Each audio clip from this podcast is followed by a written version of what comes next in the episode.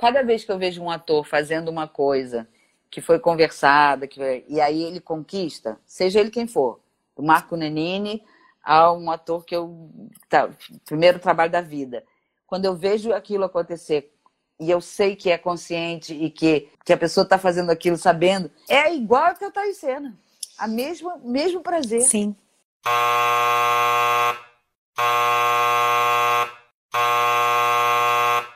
Olá, eu me chamo Vitória Ariante e esse é o Anfiteatro, um espaço para falar de arte e compartilhar experiências. A convidada de hoje é Tânia Nardini. Tânia é diretora e coreógrafa e já trabalhou com importantes produtores, atores e diretores de teatro e televisão do Brasil. Esteve à frente da direção de espetáculos como Priscila, Rainha do Deserto e Nuvem de Lágrimas, além de ser coreógrafa e diretora associada nas produções de O Rei e Eu e West Side Story, e coreógrafa de Raia 30 e Calbi Calbi, Uma Lembrança. Desde 2007, após ser diretora residente do espetáculo Chicago no Brasil, se tornou a diretora responsável por todas as suas montagens ao redor do mundo. Após a brasileira, já passaram por suas mãos as montagens de países como México, África do Sul, França, Austrália, Rússia, Alemanha, Dinamarca e Inglaterra, além da mais recente coreana.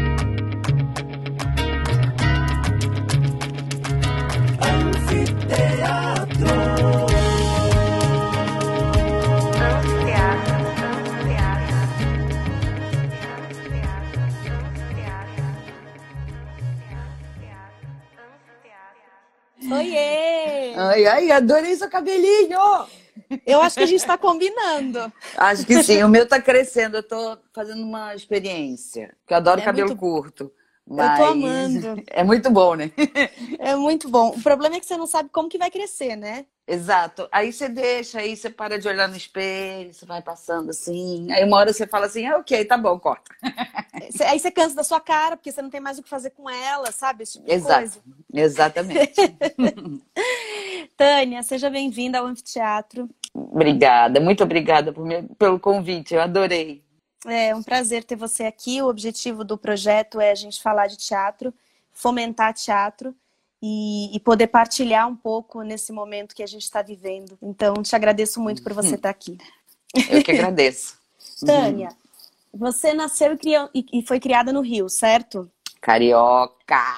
Cariocaça! Tô no Rio agora, você... inclusive. Tá no Rio! Tô. Eu, eu queria que você dissesse um pouquinho como é que a sua trajetória começou. Se foi o teatro, se foi a dança, se uma se fundiu na outra, como é que foi isso?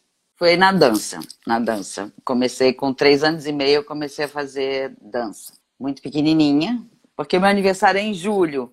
Então, uhum. assim, naquela época, é, todo mundo meio que começava a fazer dança com quatro anos de idade. Mas como o meu aniversário era no meio do ano, eu comecei três anos e meio. Mas assim, minha mãe e meu pai dançavam dança de salão, eram adoravam dança. Meu pai adorava filme musical, apesar de não ter nada a ver com, com meio artístico. Ele, outra praia, mas adorava. Ele conseguia fazer passos de sapateado vendo um filme. Então, assim, a coisa da dança na minha vida é antes mesmo de eu nascer, né? Porque já quando eu nasci nessa família, já dava meio Já respirava dança. Já respirava dança. Fiz dança a minha vida toda, fiz balé, dança moderna, balé, jazz, sapateado. E meio que foi. É, fiz peças de teatro infantis quando, quando eu era bem nova. Eu me lembro de assistir uma aula de teatro da minha irmã, a Nádia Nardini, que ela fazia um curso de teatro. Ela me levou para assistir uma aula.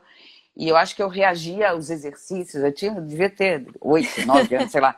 E aí o professor me chamou para fazer uma participação na peça que eles iam apresentar no final pequenininha, era, era, era um Você é a mais nova dos três irmãos? Eu sou a mais nova, eu sou a mais nova. Tá. Eu sou a caçula da família, Nardini. E aí, assim, era uma época, né? Não é a época de hoje que tem tantas montagens profissionais, né? Tinha muito. A gente fez muito teatro amador, muito. E aí dança e faz cena e inventa e improvisa. E quando chegou o momento de fazer vestibular, eu quis fazer vestibular para teatro eu já tinha, eu já era sindicalizada como atriz e bailarina, uhum. porque eu já tinha feito alguns, alguns musicais infantis e umas coisas, mas eu queria estudar teatro. porque dança eu já estudava e aí eu queria estudar mais mesmo. Eu gosto muito de, de estudar, de ler. até hoje eu gosto muito de ler. Antes de resolver fazer teatro, eu ia fazer história, faculdade de história. Tá. O meu professor de história falou: você gosta. semelhança até entre isso, né? Exato, né? Aí ele falou, Tânia, se você gosta de dar aula, porque no mercado, na época, uma pessoa formada em história no Brasil, muito provavelmente o seu futuro vai ser professora de história. Aí eu falei, ah, então acho que eu vou fazer teatro, porque é muito mais perto do que.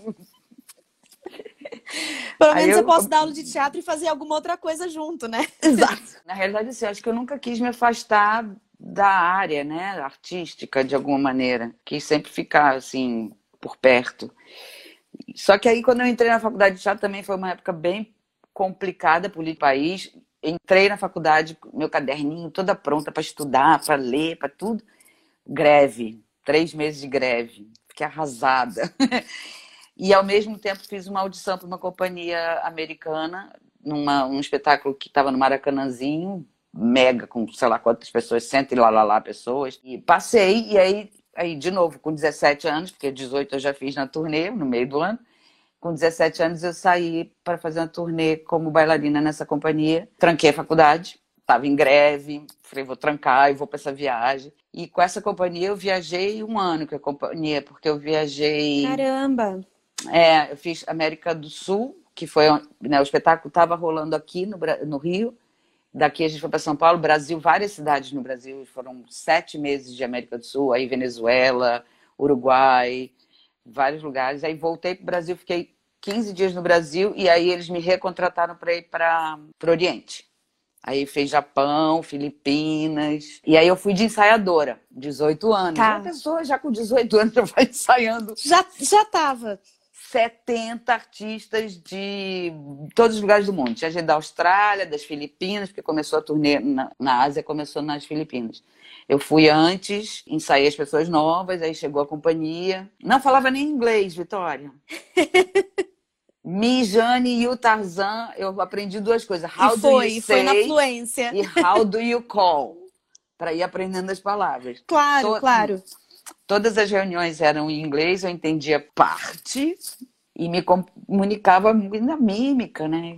Mas não tinha jeito, tinha que falar inglês, porque, tinha gente de tudo quanto era lugar. Então, assim, era a língua, e a companhia era americana. Então, os diretores eram americanos, o coreógrafo era americano, o stage manager era americano, tudo era americano. Então, assim, aprendi muito do inglês que eu falo hoje, foi por conta disso, né? E depois eu fiquei...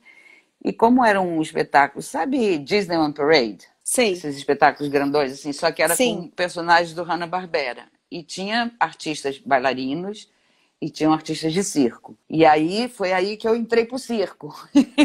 Fui fazer Entendi. um pouco de circo. É interessante, eu, eu quis te fazer essa pergunta porque a gente hoje né, fala o seu nome ou te associa, como eu falei também, não tem como dissociar você de Chicago de certa forma, mas é interessante a gente ouvir uhum. como que começou. E mais do que isso, assim, eu sinto que tem algumas carreiras que é como se a experiência te trouxesse a formação, né? E é. não que a formação vai te é. levar para a experiência. É, eu tive, assim, eu não sei, talvez tenha sido por causa da época, né? Porque isso foi anos 80, né?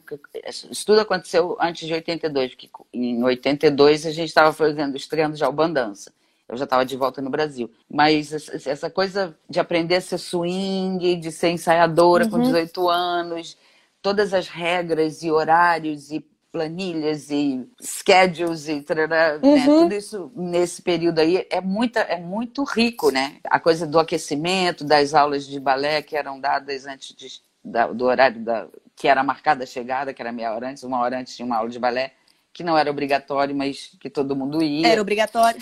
Para o seu próprio corpo era, né? Claro, pro seu próprio bem. Exatamente. E viajando o mundo, né? Eu com 18 anos estava no Japão. E, assim, não deixei nunca o teatro de lado, nem, mas assim, minha, minha formação é muito mais do fazer, apesar de eu adorar estudar, porque eu né, acabo lendo muito sobre, do que do ir para uma, uma faculdade, porque acabou que eu nunca voltei para a Unirio. Entendi, porque... eu ia fazer essa pergunta. É, nunca voltei porque foi aí foi uma bola de neve, assim, de emendando uma coisa, como eu te falei, entrei para o circo, fiquei além do ano que eu fiquei com a companhia, Eu fiquei mais seis meses nos Estados Unidos com uma, com uma família de circo para aprender e viajar com eles, fui pro Canadá com eles. Circo, circo, assim. Meu vizinho era elefante, sabe? Circo, família do circo, né? circo, família do circo. Na, no jardim deles tinha uma cama elástica, tinha um trapézio que a gente treinava, aprender a fazer a, a própria, o próprio figurino, sabe? Todas essas coisas que o pessoal de circo faz. Montar o seu próprio trapézio. Fui pro circo, voltei para o Brasil, aí fizemos o Bandança, né? Foi quando e começou eu queria, o Bandança. Vou aproveitar que você começou a falar sobre o Bandança, né? o Bandança, então, ele surgiu em 82, foi isso? Queria que você falasse um pouquinho como é que foi, que vocês fizeram vários espetáculos e que eu sei que a tua formação em dança inclui nomes como Lenny Dale, que, que eu acho que tem, pelo menos do que eu vivenciei do Bandança um pouquinho com vocês naquele curso lá atrás, o Lenny Dale tem dá para você perceber a influência dele, do, movi do movimento dele. E eu queria que você dissesse um pouquinho sobre isso, sobre a linguagem do bandança, enquanto corpo e enquanto pesquisa. Então, antes disso tudo que eu te contei da, da companhia, não sei o quê, eu encontrei o Lene com 14 anos. A minha irmã fazia aula com ele. Muito precoce. Morri... Era, é, é, porque acho que tem essa coisa da família, entendeu? Eu ia meio que junto com a minha irmã, sabe? Ia lá, ela me levava para as aulas, eu ia fazer aula. Fiz aula com a Vilma Vernon, que também, nossa, dava uma aula linda, Marli Tavares. E eu me lembro de assistir as aulas do Lene, porque as aulas do Lene eram, começavam no horário que eu ainda estava no colégio. Então eu sempre chegava, já tinha começado a assistir e fazia a próxima aula que era da Marli. E eu achava que, aquele homem uma coisa, assim, né? Porque eu acho que não existe ninguém que tenha visto o Lene dançar, homem ou mulher, que não tenha se apaixonado por ele. Porque uhum. era tanta paixão, era tanta E um entrega, magnetismo, né? Um controle absoluto e, uhum. é, e, é, uhum. muito doido porque é um controle absoluto sem tensão. Um uhum. controle absoluto com uma entrega misturada, que é muito difícil, né? Porque se você claro. controla muito, você fica meio, Enrijecido, meio de fora. É. é. E ele não, ele tinha essa coisa. Ele, você sabia exatamente para onde você tinha que olhar, onde ele queria que você olhasse e ao mesmo tempo você via aquela coisa que de prazer, né? E aí, assim, fiz aula com ele, a Nádia fez aula com ele, e a Nádia abriu uma academia, a Nádia dançou com ele num espetáculo sobre a vida uhum. dele. Eu ainda era muito pequena, apesar de ter sido convidada para ser swing, minha mãe não deixou. 15 anos também, aí 15 anos. Aí minha irmã abriu a academia, eu viajei, voltei. Quando eu voltei, a gente eu fui assistir um, um, show de uma banda de amigos. Falei, caramba, a gente tem que dançar essa música, essa música, essa música, esse, esse povo. E a banda era Claudinho Infante, que é tudo musicão. Hoje é, tudo pessoal da, de primeira linha de músico. Assim. Claudinho Infante, baterista, Lulu Martin, pianista, Ricardo Silveira, guitarrista. Só gente mas estava todo mundo no começo. Eles não tinham nem gravado uhum. CD, disco, disco ainda. Disco. não tinham gravado nenhum disco ainda. Assisti o show deles, falei com, com a Nádia com o Tony e falei, vamos fazer um bandança com a banda, com uma banda. Vamos fazer um espetáculo uma banda, por isso bandança. Que incrível. É, aí juntamos os bailarinos que estavam fazendo aula com a Nádia, ou com o Lênia, ou com a Marlene, sei o quê, e montamos esse espetáculo, que foi o primeiro Bandança, que chamava Bandança no Teatro Teresa Raquel. Que era, assim, para fazer uma temporada curta, temporadinha. Uhum. E aí o, o, administrador do Glaucio Gil foi assistir, se apaixonou, convidou a gente para ir para o Glaucio Gil da, quando acabasse a nossa temporada em 19 dias. A banda não foi, não podia ir, porque estavam começando, iam gravar o primeiro disco. Uhum estava entrando em estúdio. E, as, Vitória, assim, naquela época a gente era tão apaixonado e, e tudo era tão feito pelo amor e pelo prazer e pela paixão e era profissional porque a gente tinha atitude profissional, mas não tinha essa coisa do serviço, fazer uhum. um serviço, sabe como é? Era Sei. quando a gente viu que não tinha banda, a gente nem pensou na possibilidade de não fazer. A gente criou um espetáculo novo em 19 dias.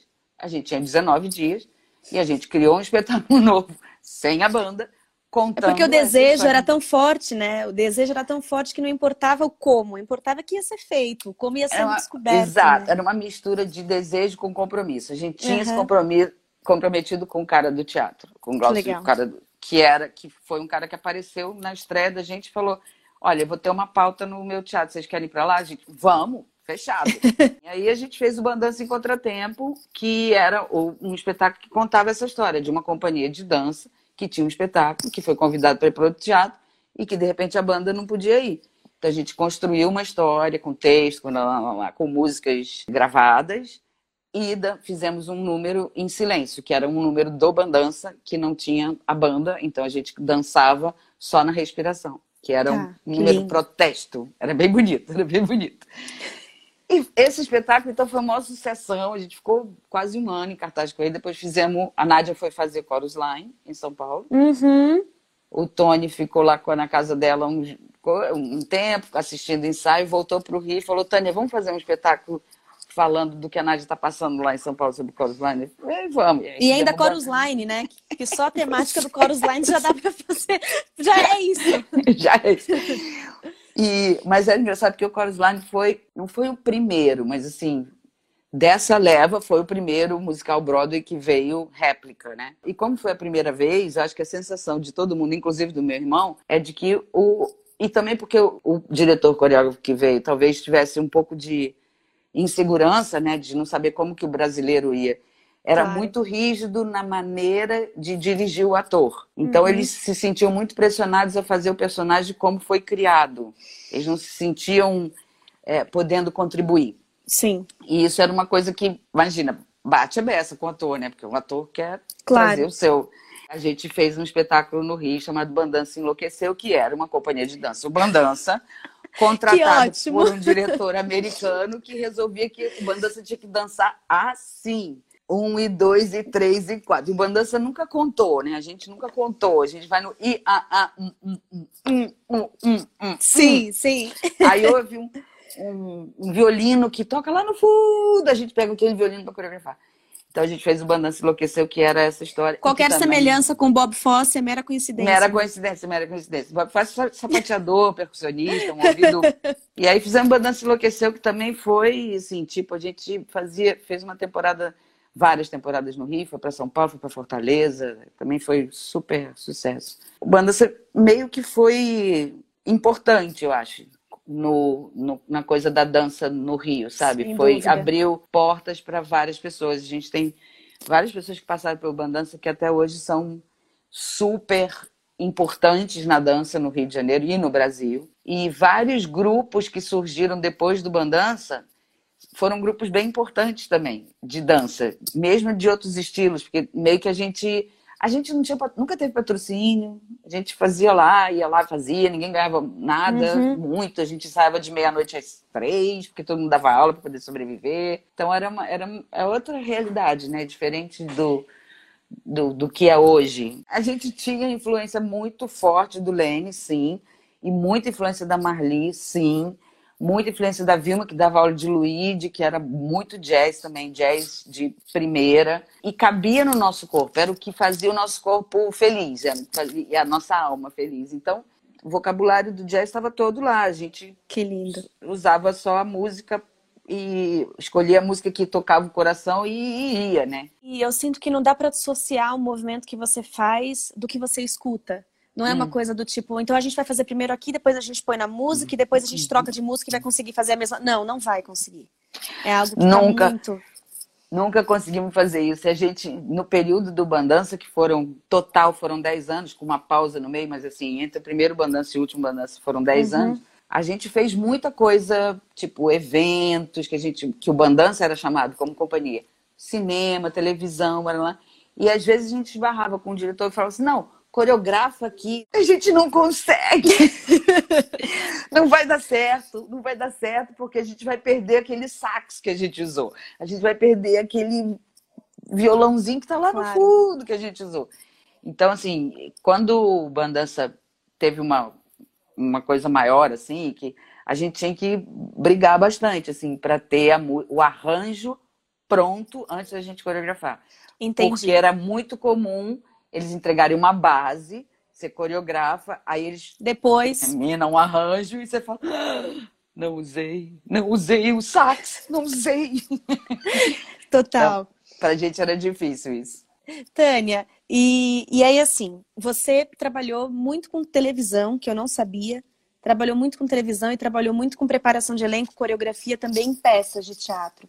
Eu queria que você falasse um pouquinho da tua experiência nesse lugar e se teve alguma que te marcou de modo especial. Eu tenho pensado como as coisas foram se encaixando de uma forma tão, tão interessante, assim, sem eu pensar em e mesmo sem eu perceber, né? Eu fiquei um bom tempo, mais de 10 anos depois do, do Bandança, sem ser da dança, sem trabalhar como bailarina, sem coreografar, às vezes coreografando coisas menores, mas assim, fazendo teatro em várias posições diferentes, como atriz, como preparadora corporal, como diretora, é, como assistente de direção, muitas. E isso tudo, de novo, é a coisa da formação, né?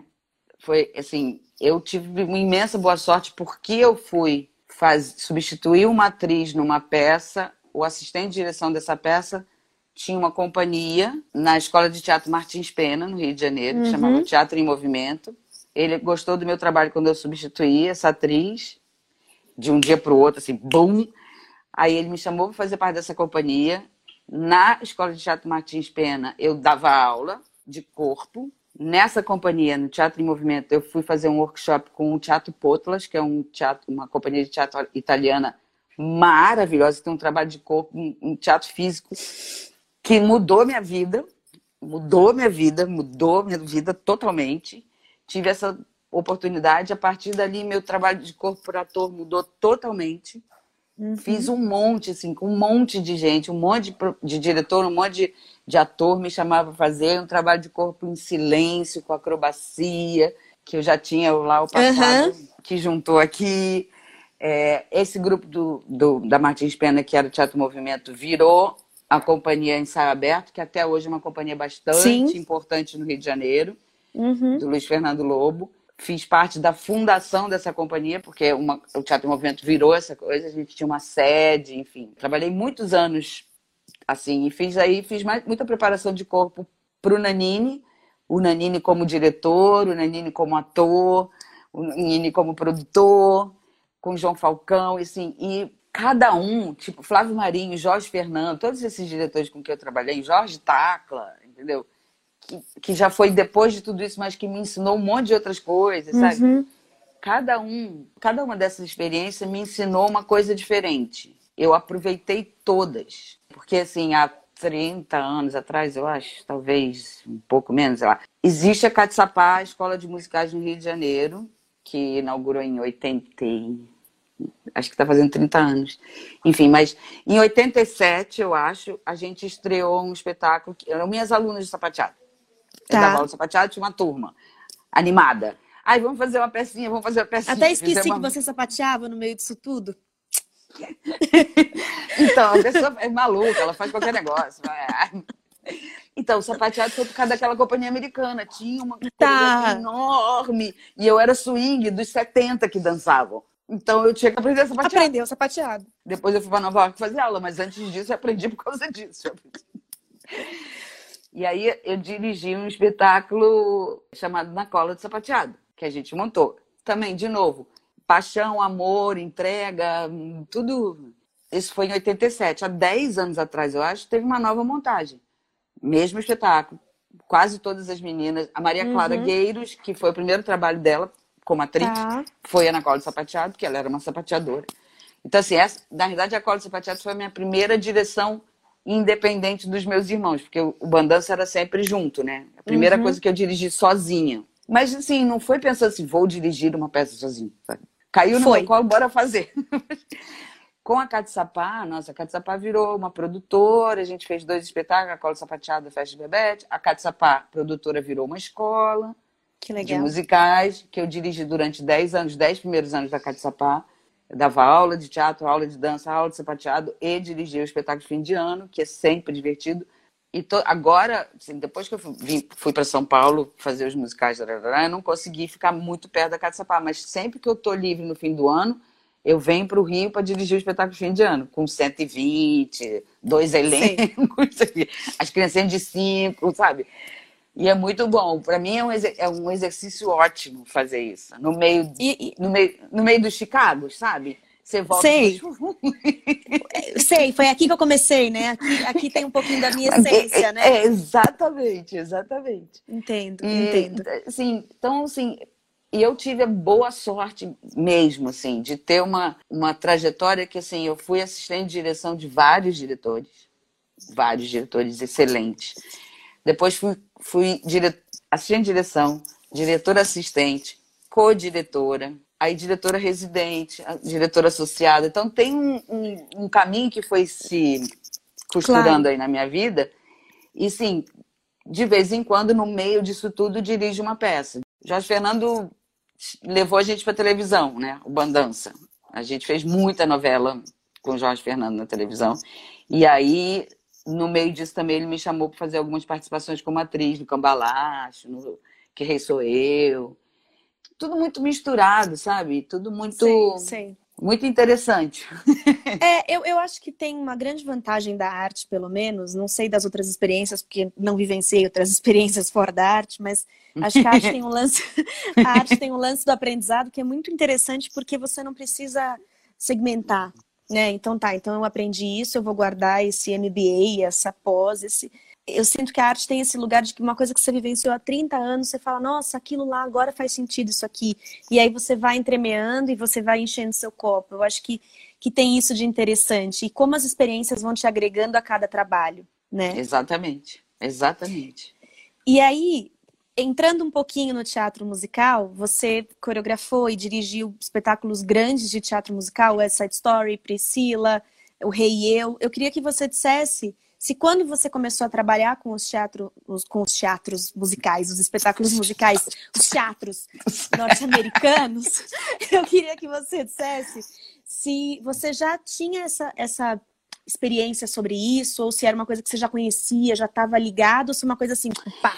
Ah, então, né, por conta da minha, do meu passado bailarinesco, antes de eu ir para tal viagem, eu fui para Nova York fazer aula, porque eu tinha passado do vestibular tinha férias, e aí ganhei de presente do meu pai e da minha mãe uma passagem para Nova York. Tinha uns amigos que estavam indo, eu era, eu era de menor ainda. Tinha uns amigos que estavam indo e fui junto com ele, um casal de amigos da família, e mais uma amiga, e fui fazer aula. fiz todas as aulas, passava o dia fazendo aula, um frio, uhum. inverno, cheia de roupa, porque eu não tinha roupa de. Imagina, carioca, não tem roupa de inverno, de neve. Você vai botando um monte de camadas. Vai. Né? E que não ajuda em nada, né? Não. Geralmente. Aí você acha que você está arrasando com a sua bota de sete léguas, congela o pé de plástico. Mas enfim, eu fiz muita aula e assisti vários espetáculos. De novo, né? Coisas, coisas que sem que na hora você não percebe, mas se você tiver aberto, uma hora vai, uhum. vai fazer assim, Pim! ah, por isso que aconteceu isso.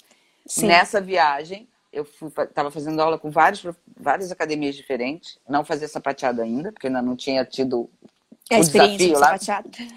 É, mas eu estava fazendo aula no Jojo, a mulher do Jojo estava uhum. dando aula e, sei lá, um dia que eu falei que eu só tenho, ah, só tem mais duas aulas que eu vou embora, já estou indo embora para o Brasil, ela falou, você não quer ficar, ficar dar aula aqui? A gente pode fazer uma permuta, você dá aula, assim, Aí eu falei, Com não. 14 anos. Não, não, aí eu já tinha 16 para 17. Ah. É. Aí eu falei, não, eu quero fazer minha arte no Brasil. E nessa mesma viagem eu estava fazendo aula na. Acho que no Fio Black, eu acho. E um bailarino que fazia o show do Lene dois anos antes aqui no Brasil estava fazendo aula. Eu fui falar com ele, ele estava estreando West Side Story na Broadway e me convidou. E eu fui, imagina, louca, né? West Side Story na Broadway. Fui convidada. Fui convidada. No final ele falou, vai falar comigo no camarim. Eu fui para a porta dos artistas, o cara já sabia, ele me deixou entrar. Eu passei pelo palco, o camarim dele era do outro lado.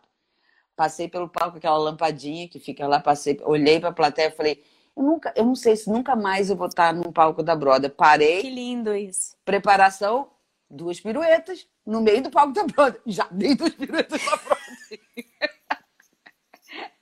Anos depois, já tinha feito a Bela e a Fera aqui no Brasil, que fui para Nova York, fui assistir a Bela e a Fera para encontrar os meus amiguinhos, diretor associado, não sei o que, tarará. Aí falou, vai no palco no final. Eu fui no palco e falei, peraí que eu preciso dar duas piruetas. Que lindo. É. Então, assim, é, as histórias foram, foram fazendo assim, né? Então, assim, uhum. assim, sim, sim, eu tinha, sim, o West Side Story sempre foi um sonho para mim, e acabou uhum. que eu uhum. fiz aqui, né, em São Paulo, com o Jorge, que foi um presente, que é um, nossa, uma beleza. Positivamente Mille, que eu amo. Eu já gostava de teatro musical. Broadway, né? Porque faz parte da minha formação, né? Depois Sim. disso, eu fui outras vezes para Nova York fazer aula, fazer aula sapateado, inclusive. e mesmo e mesmo pelo que você está me dizendo, mesmo sem a experiência do teatro musical em si até então, quando você foi sair em turnê com essa companhia, você já começou a vivenciar todo esse lance do ensaiador, da direção residente, da, de, dessa linguagem, já estava fazendo Exa parte disso. Exatamente. Então assim, toda essa coisa que eu por algum motivo eu fui encontrando com essa companhia americana, por exemplo, quando eu fui fazer a Bela Fera, que primeiro foi o Rent, mas o Rent não conta porque foi uma experiência extraordinária. Mas quando eu fui fazer a Bela Fera, tinha um monte de coisa que eu, eu meio que já sabia como funcionava, sem saber. Você vai, vai encontrando aquelas coisas. Ah, é por isso que era aqui, assim, assim. Ah, Quando você fez a Bela Fera, você já você fez como direção diretora, residente? Diretora residente. Direção residente. Foi lá tá. Alberto Alves. Ele me indicou como coreógrafo lá para a companhia lá para me chamarem para mandar o currículo de para ser coreógrafo residente. Tá. Eu mandei, me ligaram, eu mandei, e aí me ligaram e falaram assim: você, você toparia fazer uma entrevista com o diretor? Porque seu currículo tem tanta. que tinha tanta coisa de teatro, teatro, teatro, teatro, uhum, teatro, teatro, uhum. teatro, companhia de teatro, Marco Nanini, esse pessoal, João Falcão. Aí eu falei, oh, claro. Aí o, diretor americano me ligou, fizemos uma entrevista no telefone, imagina, no inglês no telefone. Parará. Mas aí você já tinha vivenciado inglês nos 16 anos? Sim. E tinha resolvido que eu ia falar inglês de qualquer maneira. E aprendi ouvindo música. Eu ouvia música, uhum. parava a música, pegava o dicionário e falava, essa palavra quer dizer isso. Minha coisa de estudar, né? Tem que parar para estudar. A teimosia, então a boa teimosia, né? A boa teimosia. E aí foi que come... começou essa história dos grandes, das grandes franquias, né? Que eu fui. Aí emendou Bela Fera, mas emendou de uma forma não emendada do início, né? Fiz a Bela Fera ia rolar o Chicago, ninguém sabia quem ia ser o quê. Arruma tudo, vai volta pro Rio. Ai, vem fazer Chicago. Volta. Aí fiz Chicago, arruma tudo, volta pro Rio, volta para fazer o fantasma. Recomeça tudo. Exatamente. Volta para fazer o fantasma. Aí fiz a Bela, lá na Time for Fun, que hoje é a... Hoje é Time for Fun. Ah, desculpa, sim, que era... é. Sim, que hoje é Time for Fun. Bela Fera Chicago Fantasma. Bela Fera um ano e meio, Chicago oito meses, Fantasma um, ficou dois anos em cartaz, mas eu fiquei um ano e meio. Porque aí eu saí de, do Fantasma para My Fair Lady com Jorge. Tá. Aí eu fiz a sequência não franquias, né? My uhum. Fair Lady, O Rei e Eu, Evita, West Side Story. Aí Priscila aconteceu, e aí teve My Fair Lady de novo, com Jorge dez uhum. anos depois, né? E no meio disso, uma de ópera. É. Aproveitar hum. que você entrou nesse assunto do, da franquia e não franquia, queria que você dissesse um pouco para você, como é que você lida com isso e como que, como que é para você. Eu lido Eu já imagino super a resposta, bem. mas... eu lido super bem. Eu lido super bem porque eu acho que tem uma, um engano nessa na maneira de ver franquia, sabe? Uhum. E depois que eu comecei a fazer Chicago, eu vejo que esse engano é, é, é real tem um engano mesmo. Né? Tem uma certa coisa que diz que franquia, alguém manda você fazer de um jeito, você tem que fazer daquele jeito, pronto, acabou e que não, não.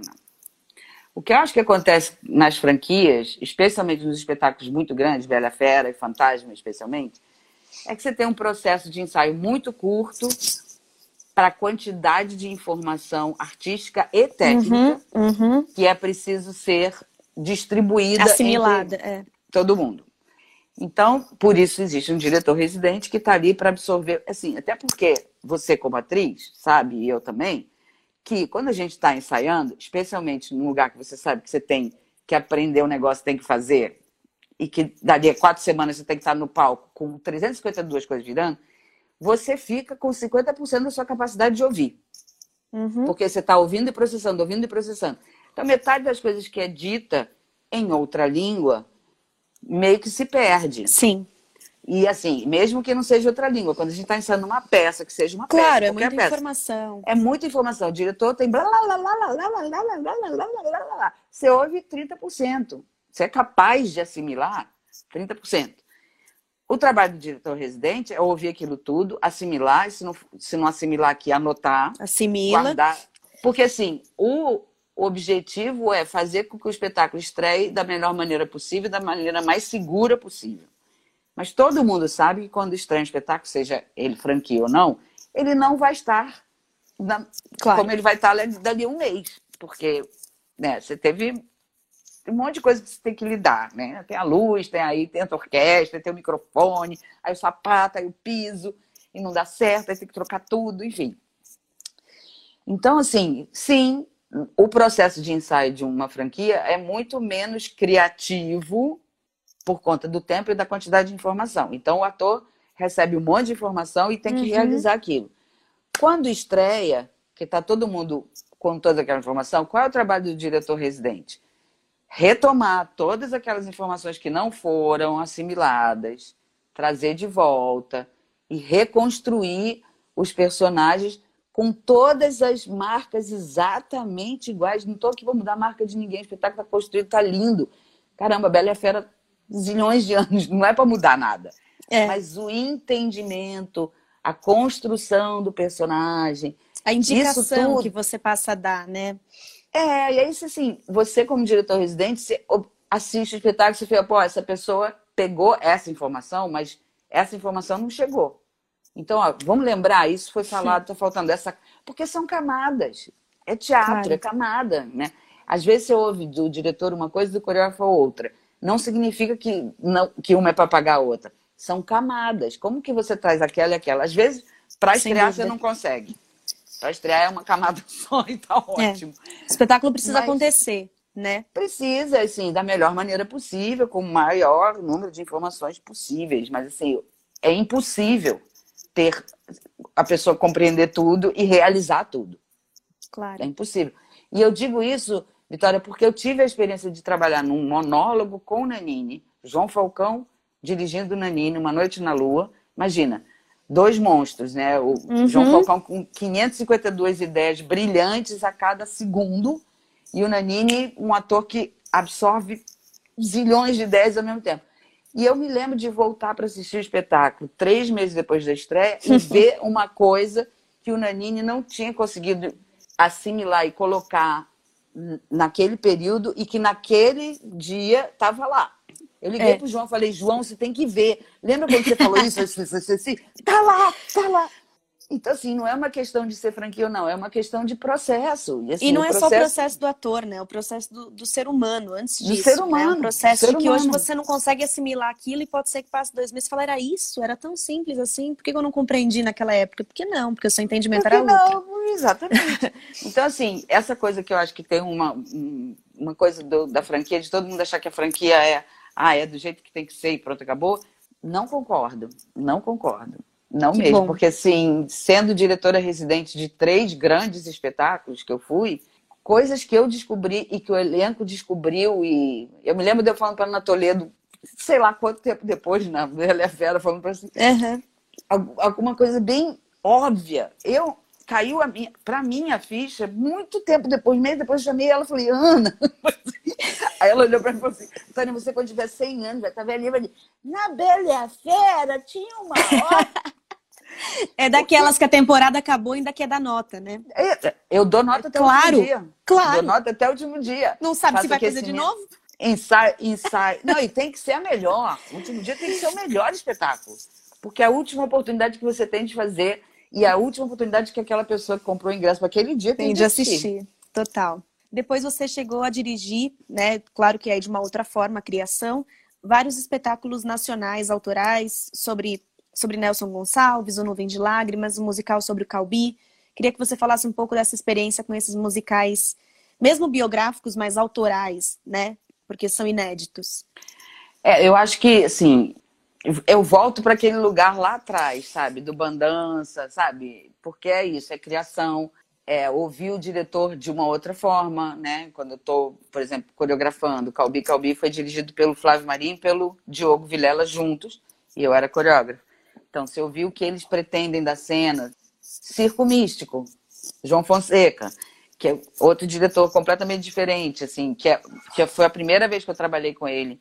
E foi muito legal, porque foi uma pessoa nova. Porque né, depois de tantos anos, você acaba uhum. meio que conhece todo mundo, né? Então, o João, quando o João me chamou, eu fiquei muito feliz, porque era uma pessoa nova, eu não sabia qual era o processo dele. E foi muito legal, foi muito legal, assim, de sentar e de ficar vendo ele ensaiar o ator, vendo onde ele queria chegar, sabe, fazer para poder para eu poder contribuir para preparadora corporal e coreógrafa do, do espetáculo. Então, pra, como é que eu contribuo para o que ele está querendo, onde ele está querendo chegar? Então, assim, aí Nuvem de Lágrimas foi direção e coreografia, né? Eu dirigi com, com Luciano Andrei. Totalmente diferente, porque aí você tem que começar do zero, né? Aí você tem que zero, zero, zero. E eu sou uma pessoa que adoro trabalhar em equipe. Adoro. Então, adoro fazer reunião de equipe, assim, de criativos, assim, pegar o cenógrafo, figurino, uhum. ler o texto junto, ter ideias, trazer propostas, conversar de novo. Adoro, adoro. E acho que todo mundo tem para contribuir. Tanto Sem os criativos dúvida. e depois, quando isso aí chega no elenco, ouvir também, de alguma maneira, claro. o, que o, o que o ator traz para contribuir para a história. E aí, Tânia, é claro, eu sei que você já deve ter respondido essas perguntas sobre o Chicago Imagina. um zilhão de vezes. Eu era diretora residente e cover tá. de mama. Hum. Sei lá, o universo resolveu que eu era uma cantora. Eu, tá. fiz, eu fiz audição, eu me desliguei da, não me desliguei da Bela Fera, eu estava fazendo a Bela Fera, mas avisei para o Jorge Tacla, que era o diretor da divisão de teatro na época, e para a Heloísa, que trabalhava junto com o Jorge, falei, eu não quero ser considerada para diretora residente durante os as audições, porque eu quero audicionar. Chicago uhum. é uhum. Chicago. Vou tentar. Depois a gente vê se rolar de ser diretora residente. Aí, né, tem sempre uma entrevista com os diretores, uma conversa aqui. Mas eu não quero estar na banca como diretora residente e eu querendo audicionar, porque eu não acho justo. Não faz sentido. Né? Né? Aí os dois falaram, tudo bem, tudo bem, tudo bem. Aí eu fiz a audição para Velma e para Rox, preparei para Velma e para Rox. Eu queria fazer qualquer coisa no Chicago, né? Podia qualquer um. E aí me, me, me, o Jorge me chamou um dia e falou assim, vamos tomar, vamos jantar, vamos. Ele falou assim, eles querem saber se você topa ser diretor residente e cover de mama. Eu literalmente me joguei embaixo da mesa, do restaurante, porque eu falei, gente, cantar não é a minha. Tudo bem que eu tinha, eu tinha me preparado, Audicionado, né? Para cantar, mas assim, mama não dança um passinho, né? Então, uma assim, música grave? Uma música grave, que para mim é ótimo. Grave, grave tava ótimo. Mas, assim, é, é, uma, é um papel para uma pessoa que, que tem uma segurança vocal, porque ela tem duas músicas muito importantes no espetáculo. E ela já entra cantando eu falei, tudo bem, bora aí, desafio, bora lá. Enfim, fiquei de diretora residente, cover de mama, nunca, nunca fiz mama, mas aconteceu da Daniele Vines, que era a Velma, ficar sem voz. Hum. Num sábado, a gente tendo matinê no domingo às quatro da tarde, Kátia Barros era cover, estava sem voz também, e a outra cover, que era a Renata, não estava pronta. Então a gente ficou naquela situação cancela ou eu faço. E eu sabia, porque durante o processo de ensaio, quando eu não estava na sala de com o diretor, eu corria para a sala de coreografia para aprender tudo. Queria saber tudo. Não porque eu quisesse fazer, porque bailarina. Queria né? saber, claro. Imagina, eu vou perder a oportunidade de aprender Bob Fosse com o cara, com o Gary Christ. Não vou, né? Então, assim, eu sabia. Aí fui com a Glaucia pro teatro. O Jorge falou: você faz? Eu falei: faço, eu sei. Aí fui para Glaucia, que era dance captain, pro teatro, uhum. lembramos tudo, cadeira, fizemos tudo lá. E aí eu fiz a Velma, mas não porque eu era cover de Velma, mas porque não ah, tinha. Entendi. Não, acabei fazendo algumas vezes, por motivos vários. E a única vez que a Selma Reis perdeu a voz no meio da música dela, eu estava fazendo Velma. E aí a diretora residente ficou pensando: o que, que eu faço? Viro mama a Kátia entra de Velma. O que, que, é, o que, que é melhor para o espetáculo nesse momento, no meio do primeiro ato? A diretora residente e a atriz ao mesmo tempo lidando. E aí, assim, eu achei que para o espetáculo, para o público, era menos assustador se eu continuasse de Velma, que era o que eu estava fazendo, e botasse a Kátia, que era a outra cover de mama, botasse a Kátia de mama no segundo ato, porque a Selma me falou que ela aguentava terminar o ato, terminar que ela não tinha mais que ato. cantar, que ela podia falar só. E aí foi ótimo, porque no fim das contas eu e Kátia fizemos class together. foi muito legal. Jamais teria essa oportunidade se mas, mas, que mas que loucura isso também, né? Eu acho que aí a tua experiência toda contou, porque é o que você disse, a cabeça realmente dá um bug, né? Você como diretora residente, pensando no espetáculo como engrenagem, tentando se dissociar daquilo, mas ao mesmo tempo em cena fazendo aquilo. Hum... Foi, foi uma experiência. Eu, quando eu saí da, quando eu ouvi a Selma falhando a voz, eu tava para entrar em cena para fazer cena com ela, que foi no meio da primeira parte da música, logo antes da, de ter a cena Velma e, e Mama. Eu já pedi pro stage manager, pra Leslie, para pedir para trazer o meu figurino de mama, o figurino da Kátia de mama e o figurino da Kátia de Velma para coxia. Enquanto eu fazia a cena para resolver, quando, porque tinha que tirar a Kátia de cena, botar a swing para a Kátia se Sim. preparar. De alguma coisa, de alguma coisa. De alguma coisa ali entrar. Aí quando eu acabei a cena com a Velma e com a Roxy, eu saí, esperei a mama sair, e, e perguntei a ela: você consegue terminar o ato? Ela falou: consigo, só não consigo cantar mais. Falar eu consigo. Mas ela qual foi isso aqui assim? Uhum. Aí eu falei: tira, tira a Kátia, veste ela de mama, manda ela descer e passar a música, porque, né, meio do, do espetáculo, né, outra, outro registro, tudo. E aí no, no intervalo desci, passei com ela o class, e aí continuamos, fizemos, e foi daqui. Que é, ótimo. E aí, como é que surgiu a oportunidade de você começar a dirigir Chicago pelo mundo? Quando eu estava começando os ensaios do Chicago, o pessoal da Bela Fera me, me ligou, me convidando para fazer a direção, o, as quatro primeiras semanas de ensaio da Bela Fera na Coreia, porque o diretor associado precisava chegar só depois para o ensaio técnico. Poxa, né? Sabe, Disney, meu primeiro, minha primeira franquia né, eu de diretora residente, caramba, que honra, né? Só que isso significaria que um mês depois da estreia do Chicago, eu teria que me ausentar cinco semanas do Chicago. Fiquei nesse dilema. Falei, não posso, não posso. Eu não posso deixar o Chicago depois da estreia. Estreou. Mais de um mês eu, eu, tenho que preparar os covers, eu tenho. Uhum. E eu sou cover de mama. Eu falei, nossa, eu fui para Nova York, eles me levaram para Nova York para conversar. Eu falei, olha, gente, eu estou super honrada, super agradecida, mas eu não posso, porque assim, isso, isso vai acontecer uma semana depois que a gente estrear. Não posso. Eu não poderia fazer isso com a Bela Fera, eu não vou fazer isso com o Chicago. Uhum. Né? Não fui. Aí fiz o Chicago, fiz Fantasma, fui fazer My Fair Lady, estava fazendo My Fair Lady, já tinha estreado My Fair Lady. O Scott Ferris, diretor da Sociedade de Chicago, me mandou um e-mail perguntando o que eu estava fazendo. E eu, tolinha, né? Tá, tô fazendo My Fair Lady, você tá vindo pro Brasil, vem assistir, você vai gostar. Ele falou, não, eu tô te, tô te mandando para saber se você poderia fazer os ensaios do Chicago na Coreia, porque eu só consigo chegar para os ensaios técnicos. Eu falei, nossa, mas tem três anos que eu fiz, eu não sei nem se eu lembro. Ele falou, não, eu tinha falado para ele que era o Jorge que estava produzindo e era o diretor. Eu falei, eu preciso ver com o Jorge, porque a gente já estreou, mas eu falei com o Jorge, eu falei, vai, Tânia, eu tô aqui, o Alex está aqui, que era o, o, o Dance Cat, meu assistente de coreografia. Imagina, vai, que honra, vai. Aí fui para Nova York, me reuni com eles, lembrei do espetáculo, dos detalhes que eu, três anos depois tá no corpo, né? Mas tá. E aí fui eu para Coreia em 2007. Vitória, olha, eu acho que eu nunca chorei de medo tanto na minha vida quanto no aeroporto. Até eu chegar no aeroporto, eu estava toda Coreia. Entrei no aeroporto. Por quê? Medo. Medo. Medo, imagina, tô indo. Olha a responsabilidade, o um espetáculo mega americano, que não é meu, porque assim, uma coisa assim, vou levar Nuvem de Lágrimas, claro, vou levar claro. Nelson Gonçalves, vou levar o Bandão. Não é tua concepção, é não é minha concepção, um espetáculo que tem uma história de zilhões de anos, uma brasileira chegando na Coreia, sem saber que língua que a pessoa vai falar, entendeu? Medo, medo, muito medo, chorei muito, chorei muito. Uma viagem longuíssima, né? Porque daqui para Coreia são Nossa. 30 lá, lá, lá, horas de voo. E foi uma experiência incrível, uma experiência incrível. E aí, desde lá, já fiz oito, já fui oito vezes para Coreia.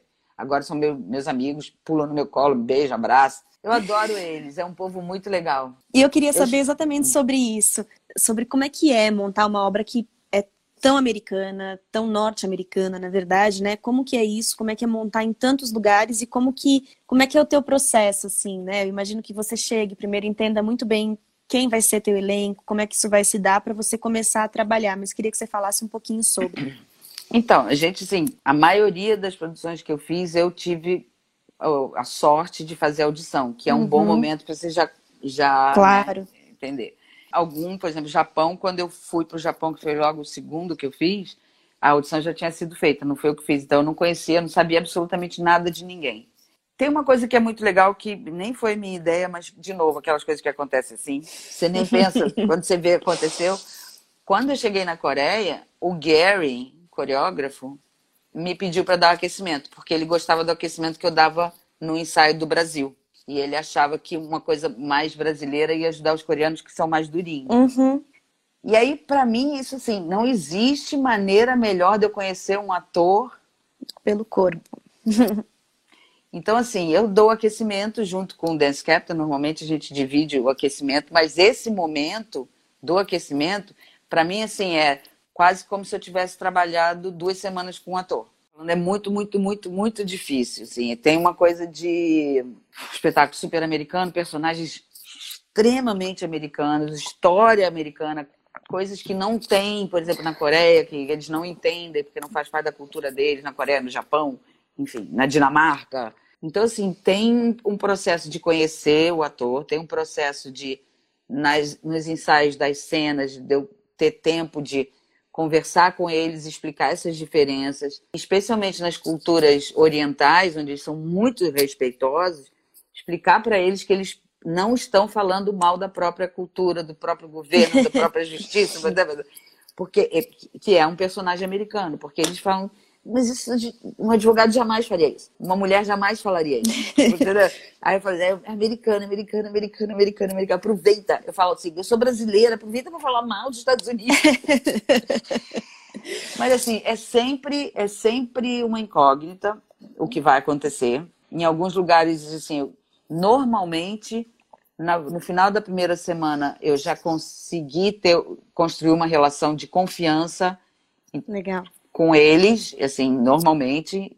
Em alguns lugares é mais difícil, por uma questão cultural mesmo. Mas, assim, normalmente na primeira semana já tem uma relação que eu sei que eles confiam em mim, que eu confio neles, eles sabem que eu confio neles, que a gente pode errar, que a gente e tem a coisa assim, eu sou de teatro, então a sala de ensaio para mim é sagrada. Então tem um monte de coisa que eu já chego lá colocando as regras todas, telefone fora, comida fora, um monte de coisa que eu acho que no, num primeiro momento é um pouco assim, porque é o mercado de teatro musical que as pessoas meio que vira meio funcionário, sabe? Tem uma coisa assim, uhum. assim, que é um, é um risco. Mas aí no final, assim, de uma maneira geral, claro que tem sempre um ou outro que não gosto das regras, mas aí. Problema da sinto, é. sinto muito. Vem me perguntar porque tem uma explicação, tem sempre uma explicação boa para as regras.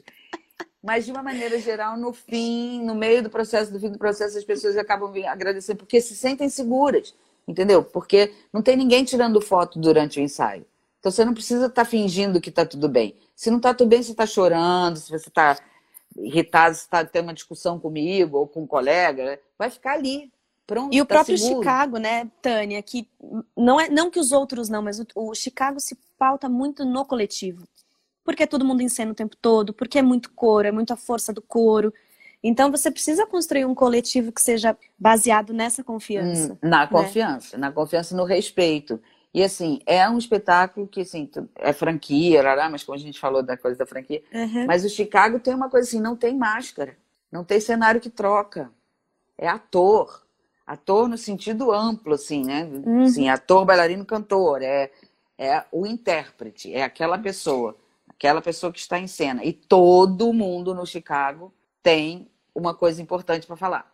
Todo mundo tem um momento que ajuda a contar a história e que tá, não está só su dando suporte para os protagonistas. Não, uhum, a gente nem uhum, chama de uhum. protagonista, uhum. né? É. E tem uma coisa de, de ser, assim, eu gosto de dizer que a gente é bem sucedido no Chicago quando a gente consegue deixar uma companhia. Que ótimo. Uma companhia. Tem rolado, assim, porque eu recebo muitas mensagens, muitos e-mails depois que a gente vai embora, que, que o espetáculo está rolando, está em cartaz que eu não fico, né? Mas uhum. os diretores residentes me falando, me agradecendo, porque não tem problema, não tem ego, tá todo mundo unido pra caramba, sabe? E dos próprios atores falando que, que dificilmente eles trabalharam num lugar onde eles chegam querem ir para o teatro e fazer porque querem contracenar com aquelas pessoas e todo mundo apoia todo mundo. É muito legal. É um trabalho. E acho que isso, e isso também eu acho que é o que faz com que o Chicago seja tão atemporal desde 1975 E em qualquer lugar do mundo, mesmo uma história sendo completamente americana, como a gente está falando agora, ela vai ser contada e ela vão ter pessoas que vão querer ouvi-la e vão ter pessoas que vão querer contá-la. Mas, Vitória, porque além de ser um espetáculo que é muito prazeroso de fazer e de assistir, porque tem, né, a música é excelente, as coreografias são uhum. sensacionais, tem ator o tempo todo, você vê, né, você vê teatro ali no meio. Mas é porque é muito atual, gente. É inacreditavelmente muito, atual. Esse negócio muito. foi escrito baseado em, em fatos reais de, dos anos 20, de verdade. E, e você pode transpor para hoje, a única coisa que é, em vez de ser o jornal escrito, é a rede social. Pega... É, o celular. Mas assim, essa coisa de transformar qualquer coisa em celebridade por cinco minutos depois de deixar de existir, a manipulação. A vaidade, a... o ego. É super atual. Super. Então, assim, é relevante, né? A gente precisa continuar contando essa história, a gente precisa continuar chamando a atenção disso. Mas eu vou aproveitar que a gente entrou no assunto missão e sem querer, né? Mas a gente entrou no assunto missão e eu queria te perguntar um pouco sobre você. Eu li numa entrevista sua que você fala assim que você aprendeu a duras penas a como reverter a vaidade egoísta, tanto a sua como a dos seus dirigidos, em senso de missão. Então eu queria que você falasse um pouco sobre a tua filosofia, como que é a filosofia humana do budismo, né? Como que ela se coloca na tua arte e vice-versa. Então, acho que a coisa. Tem várias coisas, né, no, no budismo, assim, que são. que me, me levaram para esse lugar aí da coisa humanista. É tudo ser humano, né? ser humano. Essa coisa de ser uma missão, né? É, qualquer profissão é uma missão. Qualquer ação é uma missão. Eu não acho que a gente é especial, assim. A gente escolheu uma coisa. Concordo. Eu, eu acho que a gente, eu tenho sorte de ter conseguido construir a minha história numa coisa que eu amo. Eu não posso deixar achar que é, entendeu? Por acaso. Acaso. Entendeu? Assim, e eu acho que desde que eu me comecei a praticar o budismo, eu fiquei muito mais atento. Talvez eu já soubesse isso em algum lugar, né? Porque o budismo tem isso uhum. também, não é uma coisa, é uma coisa que você começa que você já ouviu em algum momento, em outra existência, assim, que aí tem uma hora que cai uma ficha e fala, pum, opa, diz assim, não é por acaso que eu fiz, sei lá, vou chutar, que eu fiz o My Fair Lady em 2007 com aquele elenco, aquelas pessoas. Tanto não é por acaso porque em 2017 fizemos de novo com outras pessoas. Mas aquela história precisa, eu precisava viver aquilo, aquelas pessoas precisavam viver aquilo comigo, com Jorge, e uhum. descobrir coisas. E assim, Aí eu, como budista, sei agora, depois de, de vários obstáculos e desafios, e, e, de falar, não, não é possível, é que nada é por acaso mesmo. Né? É, tem um motivo para ser aquela história naquele momento da sua vida, com aquelas pessoas. Mas, assim, mais que tudo, tem um motivo para ser aquela história na sua vida naquele momento. o que, que você precisa aprender, o que, que você precisa transformar porque é uma missão. Eu tenho sorte de ter uma missão, uma coisa que eu adoro e que eu faço bem e vou continuar pesquisando e tentando melhorar. Blá, blá, blá, tem gente que não é artista, gente que trabalha no banco e que tem uma missão. Uhum. Entendeu? Eu acho que a questão é só quem tem uma missão numa coisa e escolhe fazer outra coisa. Mas uma vez que você saca que você tem uma missão, e você mergulha nisso com essa responsabilidade, com essa consciência, tudo muda. Não necessariamente para melhor, porque às vezes você fala assim: não quero que seja missão, quero que seja só um trabalho. missão é muita responsabilidade, mas não tem jeito. Muda, esse pensamento faz assim, ó, e vai embora, e você vai, e coisa, porque não tem jeito, não tem jeito. Então, é, é isso. Ainda e, mais assim, tratando de teatro, né? Que é encontro puro. É encontro, encontro. seu com o outro, é encontro seu com a plateia, é um encontro. É encontro. É encontro, é encontro, é total, assim. Aí algumas pessoas falam assim, você não sente falta de estar no palco? Não. Não que eu não gosto de estar no palco. Eu nunca, eu, não foi uma decisão assim, não vou mais fazer, não vou mais dançar, não vou mais. Foi de novo. O caminho foi indo. é, entendo. Mas eu, eu sinto, assim, cada vez que eu vejo um ator fazendo uma coisa que foi conversada, que e aí ele conquista, seja ele quem for, do Marco Nenini a um ator que eu. Tá, primeiro trabalho da vida. Quando eu vejo aquilo acontecer e eu sei que é consciente e que, que a pessoa está fazendo aquilo sabendo, é igual que eu estou em cena. A mesma, mesmo prazer. Sim. Você sente isso também? Sim. É porque reflete, né? Você olha aquilo e você reflete, é. você fala assim, é, o meu trabalho está ali, o trabalho dele está em mim. Né? Então, assim, é, é...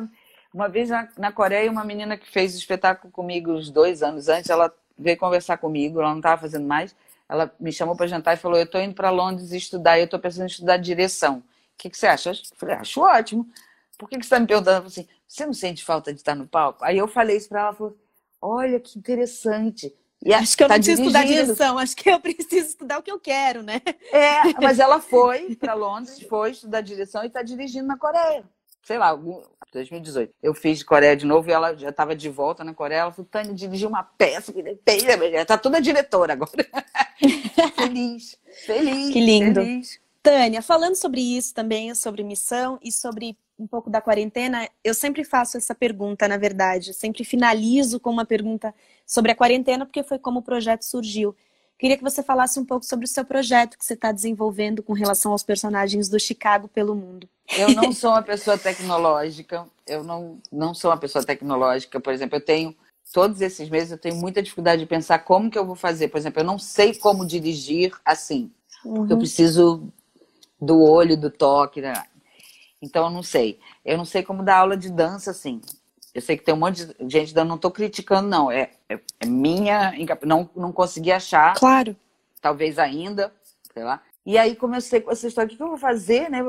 Viajando 352 dias por ano, de repente não pode mais viajar. Aí tive essa ideia, que foi uma ideia assim: eu vou mandar um e-mail para as Velmas, para as Roxys, para os Billys, já que o mundo inteiro está assim, está todo mundo parado.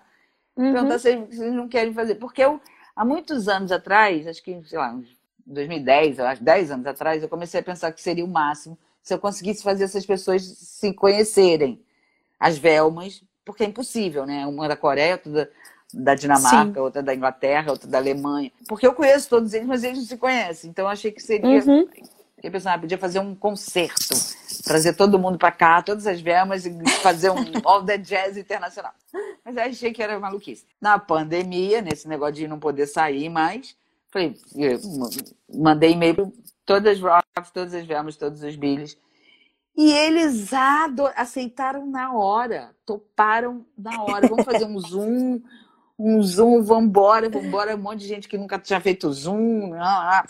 Primeira foto que eu postei, que foi das Velmas, aí começa as mamas, os Amos, as Marys, os dance captains, o diretor de todo mundo mandando mensagem, vai fazer com a gente, vai fazer com a gente, vai fazer com a gente.